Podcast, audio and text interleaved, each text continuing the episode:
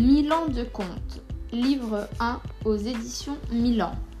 Le roi des corbeaux. Il y avait une fois un homme qui était vert comme l'herbe et qui n'avait qu'un œil au milieu du front. Ses trois filles étaient belles comme le jour, mais la plus jeune était plus ravissante encore que les aînées. Elle n'avait que dix ans. Un soir d'hiver, l'homme vert se mit à sa fenêtre.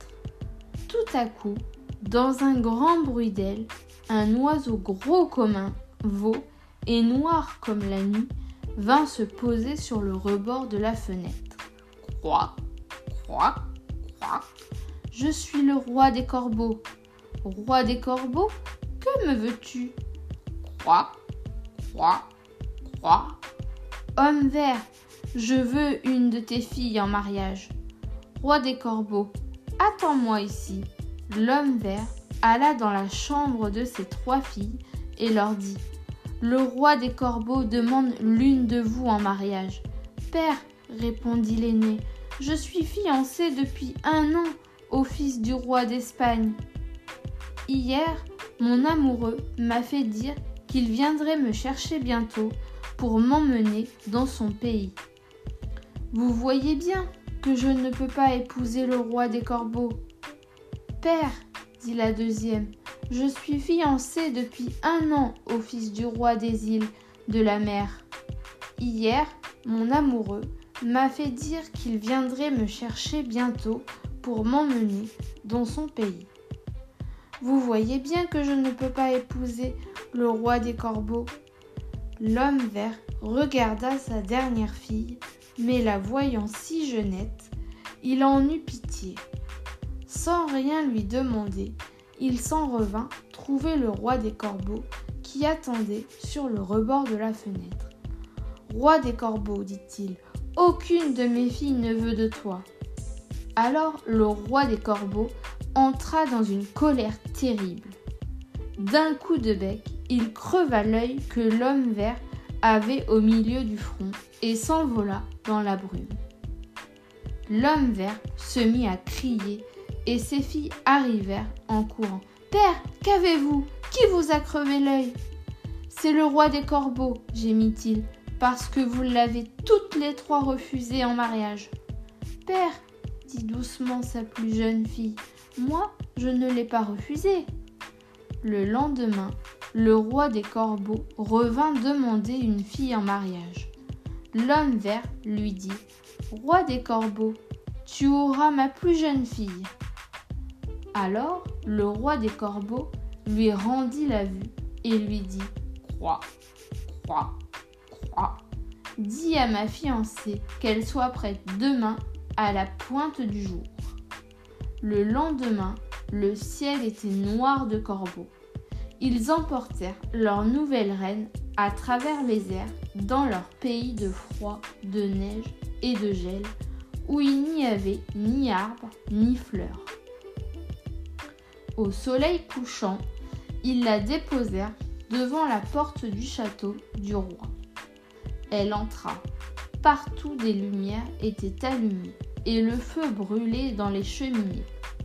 Mais elle ne vit personne.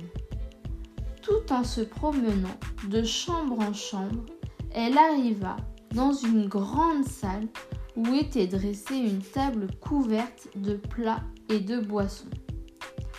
Il n'y avait qu'un seul couvert, mais elle n'avait pas le cœur à manger. Elle alla se coucher dans un lit orné de rideaux d'or et d'argent et attendit en laissant une lumière allumée. Au premier coup de minuit, elle entendit un grand bruit d'ailes. C'était le roi des corbeaux. Il s'arrêta devant sa porte et lui dit Croix, croix, croix. Éteins la lumière. La reine souffla la chandelle et le roi des corbeaux entra dans l'obscurité. Croix, croix, croix. Écoute-moi. Il y a longtemps, j'étais roi parmi les hommes. Aujourd'hui, je suis roi parmi les corbeaux. Un méchant, sorcier nous a changés, moi et mon peuple, en corbeaux. mais grâce à toi, notre épreuve va finir. Je viendrai dormir près de toi chaque nuit, mais tu n'as que dix ans et tu ne seras véritablement ma femme que dans sept ans. D'ici là, n'essaie surtout pas de me voir, car arriverait de grands malheurs à mon peuple et à moi. La reine entendit le roi des corbeaux quitter son plumage, puis il se coucha près d'elle. Elle avança la main et sentit le froid d'un épée qu'il avait posé entre deux. Au matin, alors qu'il faisait encore nuit, elle l'entendit reprendre son plumage et son épée et partir. Comme elle s'ennuyait à vivre toute seule, la pauvre petite prit l'habitude de partir se promener dans la campagne malgré le gel et la neige. Elle emportait quelques provisions et se rentrait que le soir. Un jour, en gravissant une montagne, elle arriva devant un lavoir. Une vieille femme y lavait un linge noir comme la suie en chantant. La vendière continue de laver. Quand donc va arriver la fillette épousée? Bonjour, lavandière, dit la reine. Je vais vous aider à laver votre linge. Avec plaisir, pauvrette, répondit la vieille femme. À peine la reine avait-elle trempé le linge dans l'eau qu'il devient blanc comme le lait. Alors la vieille lavandière se mit à chanter. Enfin, elle est arrivée, la fillette épousée. Et elle dit à la reine, Pauvrette, il y a longtemps que je t'attendais. Grâce à toi, mon épreuve est terminée. Mais toi, tu n'as pas fini de souffrir.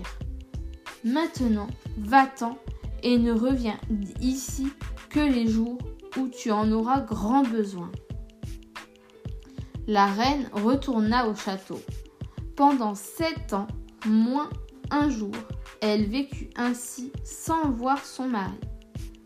Enfin, elle se dit, le temps de mon épreuve va finir. Un jour de moins, ça ne compte pas. Ce soir, je saurai à quoi ressemble le roi des corbeaux. Le soir, elle cacha une lumière dans sa chambre quand le roi des corbeaux fut endormi. Elle alla prendre la chandelle et le regarda. C'était un jeune homme, beau comme le jour. Elle s'approcha pour mieux le voir et un peu de cire brûlante tomba sur lui. Alors il s'éveilla. Femme, lui dit-il, qu'as-tu fait? Si tu avais attendu demain, j'aurais été à toi pour toujours sous la forme où tu me vois maintenant. Mais ce qui est fait est fait. Quitte ce château, car il va s'y passer des choses que tu ne dois pas voir, et va où tes pas te conduiront. La reine quitta le château en pleurant. Le méchant sorcier qui tenait le roi des corbeaux en son pouvoir entra dans la chambre, enchaîna son ennemi de et l'emporta à travers les nuages en haut d'une montagne. Là, il enfonça l'extrémité de la chaîne dans le roc et y coula du plomb fondu. Il fit garder le roi des corbeaux par deux grands loups. L'un était blanc et veillait le jour, l'autre était noir et veillait la nuit. Pendant ce temps, en pleurant, la reine avait pris le chemin de la montagne pour aller demander de l'aide à la vieille lavandière.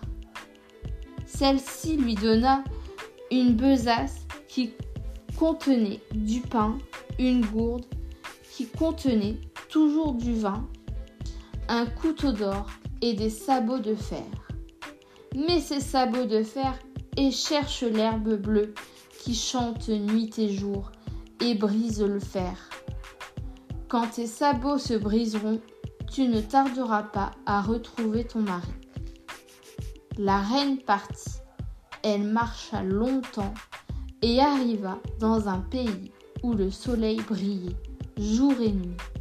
Elle le parcourut pendant un an et trouva une herbe bleue.